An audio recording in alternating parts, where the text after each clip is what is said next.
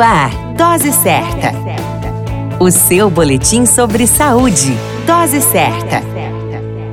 Olá, eu sou Júlio Cazé, médico de família e comunidade. Essa é a Dose Certa, seu boletim diário de notícias. E o tema de hoje é sono e a pessoa da melhor idade. Com a chegada da idade senil, a qualidade do sono tende a cair. Estudos mostram que até 50% da população idosa padece de algum transtorno do sono. Conforme as pessoas envelhecem, elas podem participar de menos atividades ou tornar-se menos ativas fisicamente, fazendo com que elas adormeçam menos e mantenham o sono mais difícil.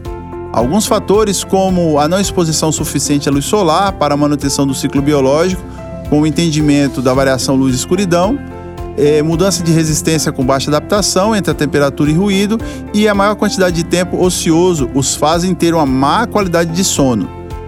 Com e menor necessidade de sono, onde o idoso pode requerer de 3 a 6 horas de sono, ou dormir mais tarde, ou despertares mais cedo, podem gerar conflitos familiares, acreditando que o idoso padeça de algum distúrbio do corpo, fazendo com que ele tenha menos sono.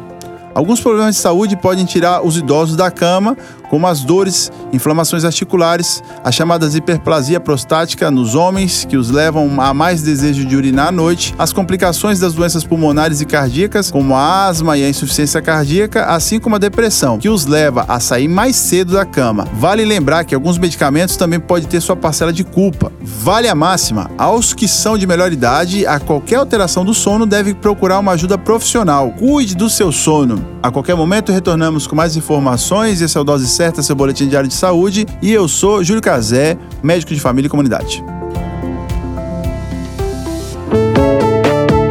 Dose Certa, o seu boletim sobre saúde.